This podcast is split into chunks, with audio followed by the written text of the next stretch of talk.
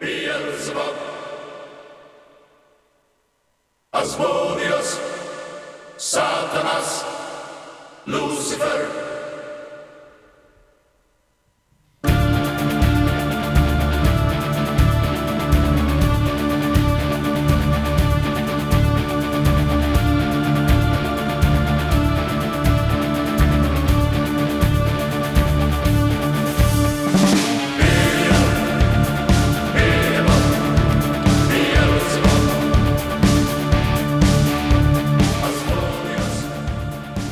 se preguntarán los oyentes, eh, pero bueno, ¿esto qué es? Cielos, ¿qué está sonando en esta emisora de LGN Radio a estas horas cuando son las 11.40?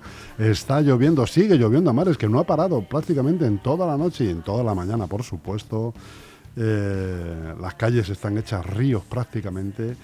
Y tenemos en el estudio de LGN Radio, donde se está bastante confortablemente, y eso que no encendemos la calefacción haciendo caso al gobierno, eh, tenemos una invitada de lujo que es eh, su primer día y va a tener eh, su primer espacio en este estudio sobre un tema que a la que al, que mucha gente, muchísima gente, diría yo, legiones de gente son aficionados.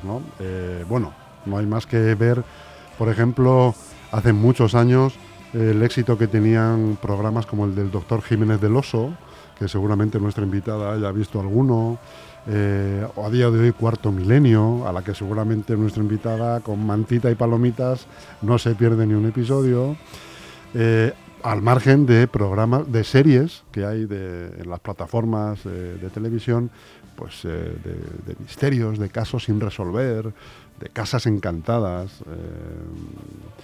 todavía, hoy, ¿qué, ¿qué, crítico de cine no, no habla de los Polstergates, sin ir más lejos, ¿no? Siempre una, una cinta icónica en lo, que, en lo que a los misterios y casas encantadas se refiere y sobre la que hay además leyendas eh, sobre, sobre el rodaje, sin ir más lejos, seguramente también nuestra invitada María García conoce, pues como que ella me desmentirá o, me lo confirmará, se, decía en su momento que eh, eh, todo lo que pasó en ese rodaje, en esa casa, eh, era dado porque estaba la casa estaba construida encima de un cementerio indio. Entonces, bueno, a partir de ahí todo se, se vuelve en contra de todos los que están allí, incluso muchos integrantes de esta cinta murieron a posteriori por motivos un poco no esclarecidos. En fin, que es de lo que vamos a tratar en este programa, que se llama Anatomía de un Misterio, con la especialista en el tema María García.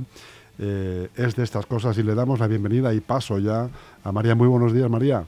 Buenos días, ¿qué tal? ¿Cómo te encuentras? Bien, con ganas. Oye, hoy además es un día de esos, ¿verdad?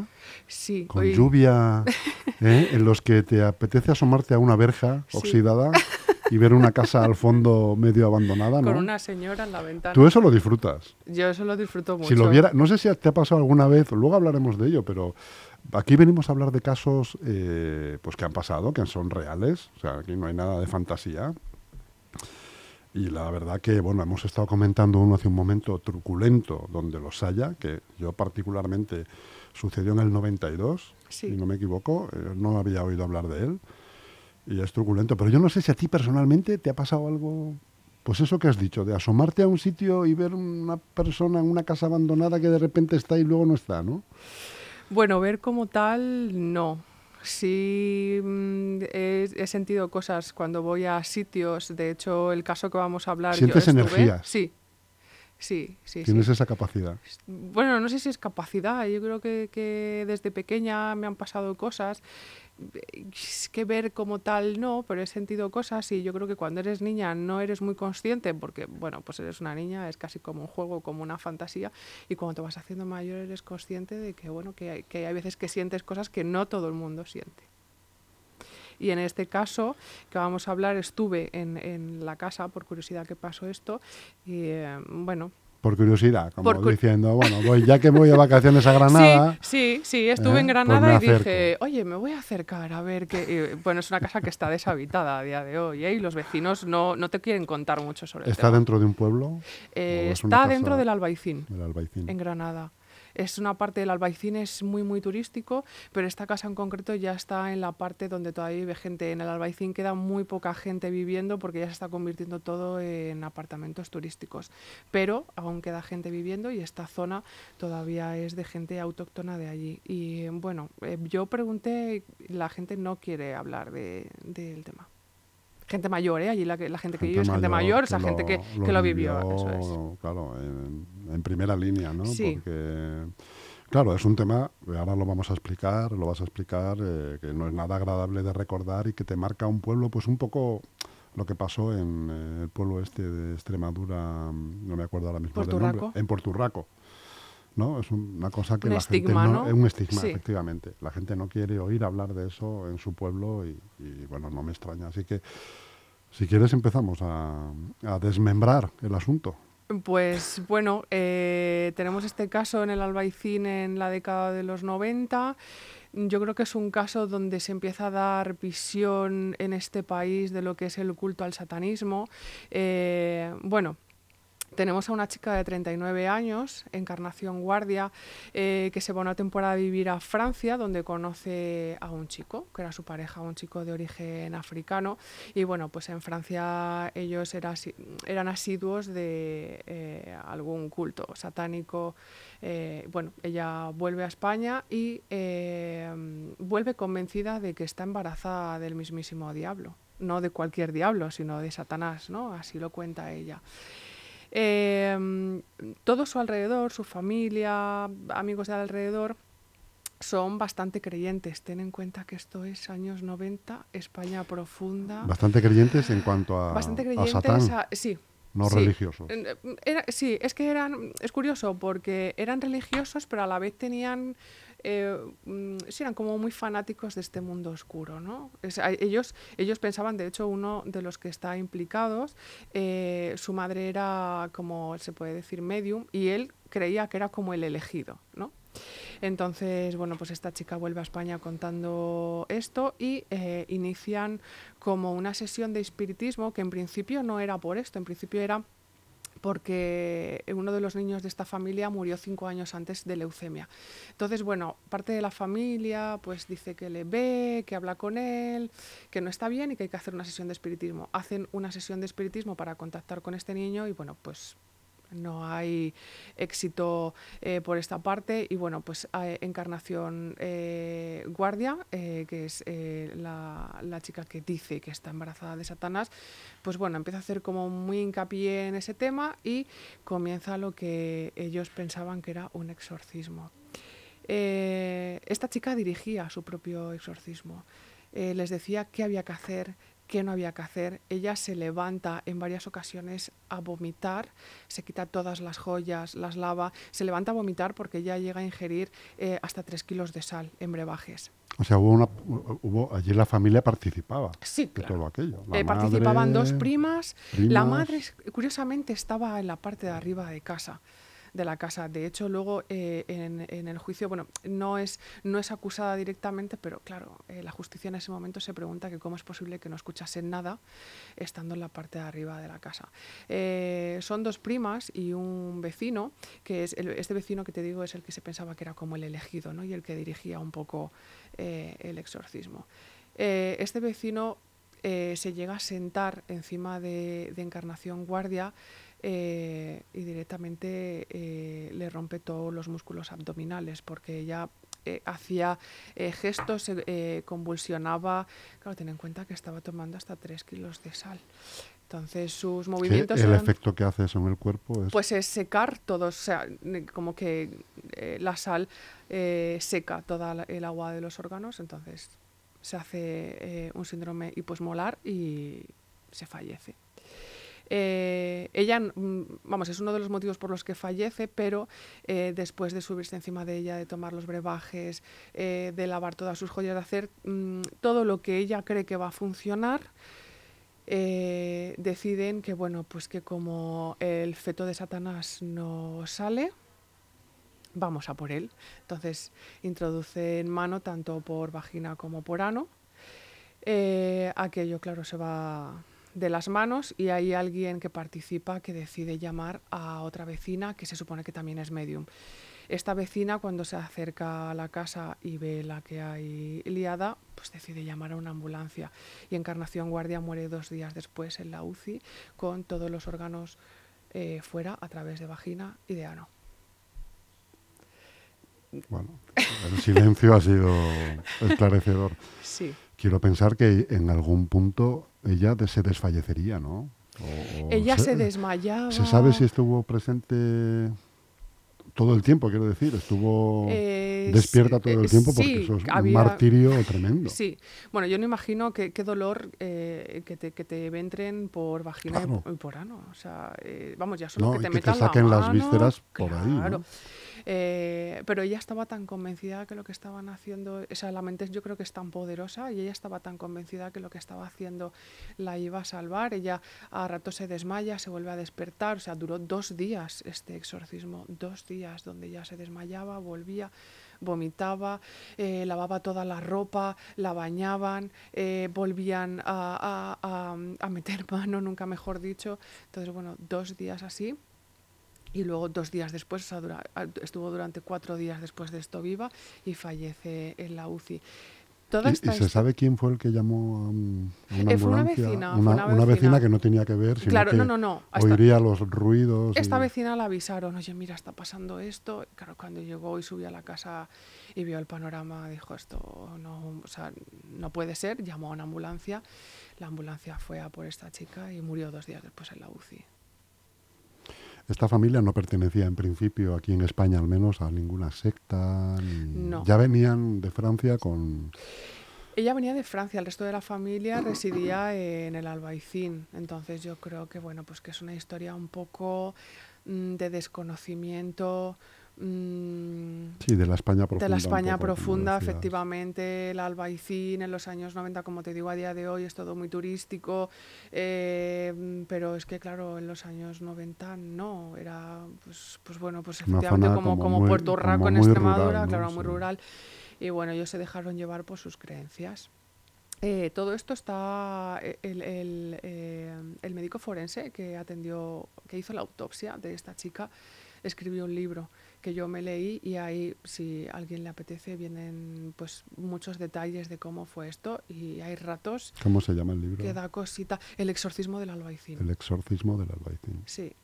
Y hay ratos que da un poco de cosa leerlo porque fueron auténticas barbaridades. Y es que ellos, este mismo forense, entrevistó a los acusados e implicados y ellos, eh, aún Lo en la explicaban cárcel, con, con- seguían con mucha convencidos. naturalidad. ¿no? sí, seguían convencidos que es lo que tenían que hacer y que sí, que ella estaba embarazada de Satanás y que aquello había que sacarlo fuese como fuese. Estaban convencidísimos.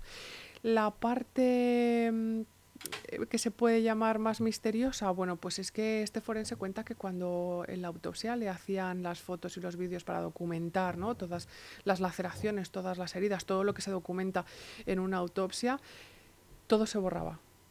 O sea, a día de hoy no, no existe documento gráfico porque lo hacían y se borraba. Ellos eh, comprobaban que las cámaras tenían eh, Carrete, batería, eso es mm. todo esto y todo ok, pero a la hora de hacer se velaban, es como que se borraban, no se veía bien. Bueno, esa parte en el libro, eh, em, el forense que además lo cuenta de una forma científica, claro, él es forense, ¿no? Es médico, pues esta parte es como que se le escapa un poco de las manos. Entonces, bueno, es un crimen con una parte paranormal, se puede decir. Bueno, pues yo creo que a día- no lo vamos a saber nunca. Estas personas acabaron en la cárcel. Acabaron en la cárcel. Eh, no sé si siguen, no sé si... no, sé, ya no están. Eh, ellos han pasado cumplieron su condena, años. sí, pasaron muchos años, cumplieron su condena. Creo que la mayor condena que le cayó fue a este señor que pensaba que era el elegido, que fueron como 15 años. Y bueno, están fuera. Eh, como yo te digo, yo, yo visité esta casa, no, mm, no vive nadie y yo creo que... ¿Estuviste dentro? No, No, te- no se podía no se podía, no. De hecho, es una casa privada a día de Mm. hoy. Yo creo que no ha vuelto a vivir nadie. He estado leyendo, intentando, ah, pero no ha vuelto a, a vivir nadie desde entonces. Y de hecho, tú ves la puerta de la casa y es la típica casa de pueblo de hace, pues eso, 30, 40 años. ¿Se sabe de algún otro caso que haya habido, que te hayas enterado mm, similar, en plan exorcismo, Sí. pero a lo bestia, que ha acabado con una persona fallecida y, y el resto del grupo en la cárcel? Bueno, pues años después eh, pasó lo, prácticamente lo mismo con una niña en Almansa. Eh, pues igual, España profunda, eh, una madre eh, con una niña de 12 años. Esta madre ya practicaba también unos rituales, no sé si decir de satanismo, pero sí un poco extraños, porque de hecho, claro, tú imagínate, pues igual años 90, España profunda, una mujer que está con otra mujer, después de haber estado con un hombre esto ya pues un estigma, ¿no? Entonces, ellas dos tenían unas creencias un poco peculiares porque, bueno, yo creo que hay detrás también alguna patología psiquiátrica, ¿no? Alguien que eh, en una cama eh, mantiene relaciones sexuales con otra mujer y también hacen sus necesidades, es decir, defecan, orinan, vomitan, adrede. Eh, la pareja de la madre de la niña, bueno, pues eh, la empieza a decir que la, que la niña hace cosas extrañas y que cree que está poseída por el diablo. Y bueno, pues la niña con 12 años fallece igual, con los órganos fuera a través de vagina y ano a manos de su madre. Porque pensaban Porque que pensaban. estaba eh, habitada por Satán. o- Eso es. Y su forma de, bueno, de, de hacer el exorcismo es eh, pues sacar órganos a través. La niña muere, claro. Bueno, pues es una... La diferencia entre un caso y otro es que uno eh, fue dirigido, ¿no? Que es lo que llama la atención, dirigido por era esta chica del y albaicín. dirigido. Y la niña de 12 años, bueno, pues fue en contra de su voluntad, claro. Son casos sin duda en las que hay un componente psicológico o psiquiátrico importante también. Sí, ¿no? sí, porque bueno, al final quiero decir, exorcismos se hacen, ¿no? Quien, quien le interese el tema y lea, hay, hay exorcistas además nombrados por el, por el Vaticano y hay casos tanto en España como en el resto del mundo, pero bueno, un exorcismo no se trata de matar a nadie y menos sacándole los órganos, ¿no? A través de donde sea, por supuesto. Ni siquiera se ve eso en el cine, que es donde más se puede ver un, un- exorcismo, ¿no? Siempre se, o sea, en ningún momento se, se destripa a la, a la persona que sufre el exorcismo, sino que se le trata de sacar lo que supuestamente tenga dentro mediante Oraciones, sí, oraciones, claro, agua bendita, es. cruces, ¿no? Eso es. Eh, ojalá pudiéramos entrevistar al padre Carras. eh, Ojalá. que nos contaría de primera mano, ¿no? Cómo, cómo esto... Bueno, España tiene uno de los, dicen que de los mejores exorcistas. sí, de- sí, ahora es mismo no me acuerdo He cómo leído, se llama, sí, sí, pero algo he leído yo de- Sí, sí, sí. Y el italiano también, que es Mm. un señor súper mayor, Mm. que de hecho hay creo que está en Netflix, o creo que sí que está en Netflix. Hay, en una de las plataformas hay un reportaje de este señor que habla de, de los exorcismos reales que se encuentra y luego de los, bueno, pues de gente que se piensa que está poseída y es gente que, bueno, pues que tiene una patología psiquiátrica. Supongo que a ti, María, darías dinero por estar presente en un exorcismo. Ostras, no sé qué decirte. sí, verlo en directo, claro. eh, yo llevo viendo, la primera vez que vi El Exorcista, yo creo que tenía 11 años y fue eh, casual y accidental. Yo tenía, yo creo que como muchos niños en esa época, cuando hacías la comunión, te regalaban una tele que tú ponías en tu habitación, ¿no? Y yo siempre he sido muy nocturna, eh, me ha gustado mucho eh, Ver la eh, tele por la ver la noche. tele por la noche, sí. Entonces me acuerdo que fue en la 2, lo cambié y además me acuerdo que, que- que estaba Regan, ¿no? que es la niña del exorcista, ahí eh, eh, cuando levita en la cama y dije, claro, con 11 años dices, madre mía, qué miedo, pero, "Mm, para todos los públicos. pero me enganché, la vi y en ese momento, claro, me dio mucho miedo, pero fue como algo que me enganchó y a día de hoy, con 41 años, bueno, yo creo que la veo como tres veces al año porque me parece una película de culto. Sí, a mí me pasa algo parecido, que eh, sí, de las que más miedo me ha dado, así, una ha sido esas. Psicosis. El o sea, psico- no, perdón, el exorcista. El exorcista, claro. Ha, eh, ha sido una psicosis, ver eh, la película esa siempre me ha dado un miedo terrible, desde la música hasta las imágenes, eh, Sí. ah, luego lo que tú dices es un, es un icono del cine y, y está súper bien hecha. Y el padre Carras, pues eh, es, es eso. Que luego la segunda y la tercera parte ¿no? no, merece tanto la No, ya es otra cosa. Es otra cosa, pero la primera cosa. parte me Luego también que, el vamos, exorcismo de Emily Rose. El exorcismo de Emily Rose Mm. está inspirado en un caso real. Eh, está inspirado en el caso de An- Annalise, eh, Annalise Michel, que era una chica alemana y bueno, eh, era una chica que, que estaba poseída. no- bueno, estuvieron años incluso haciendo el exorcismo y murió al final de una de las cosas de inanición. No, no comía, bueno, de hecho se alimentaba de bichos, como, como le pasa a Emily Rose al final de la peli, que va comiendo insectos. eh, bueno, y fallece, claro. El, el informe Warren es otro, Sí. otra película que también que trata de los asuntos, en este caso de casas encantadas más bien, o no sé si hacen también algún exorcismo. Ellos eran de monólogos. Y Lorraine Warren, que fue falleció hace dos años, si no me equivoco, ella sí que practicaba eh, algún exorcismo, aunque bueno, ella era más, más bien medium, eh, y bueno, a través de, de alguna oración lo intentaba. Ellos estuvieron en Amityville, que Amityville es una, bueno, es un clásico de, mm, no sé si has visto alguna película, No. tienes que verlas. Es un clásico, esto es un eh, Ronald de Feo. eh, bueno, pues se levanta una noche y que era el hijo mayor de un matrimonio y tenía otros dos hermanos pequeños. Entonces se levanta una noche, coge una escopeta y se carga a toda la familia. Creo que fue en el año 73, si no me equivoco. Eh, fue el primer caso en el que en un juicio dan por válido eh, o dan por válido dan por creíble que está poseído por el demonio. Porque él dice que, que escuchaba unas voces que le decían que tenía que matar a su familia. De hecho, Amityville después tuvo otra familia viviendo dentro, que creo que duró un año. Porque decían, bueno, pues que era imposible vivir en la casa, ¿no?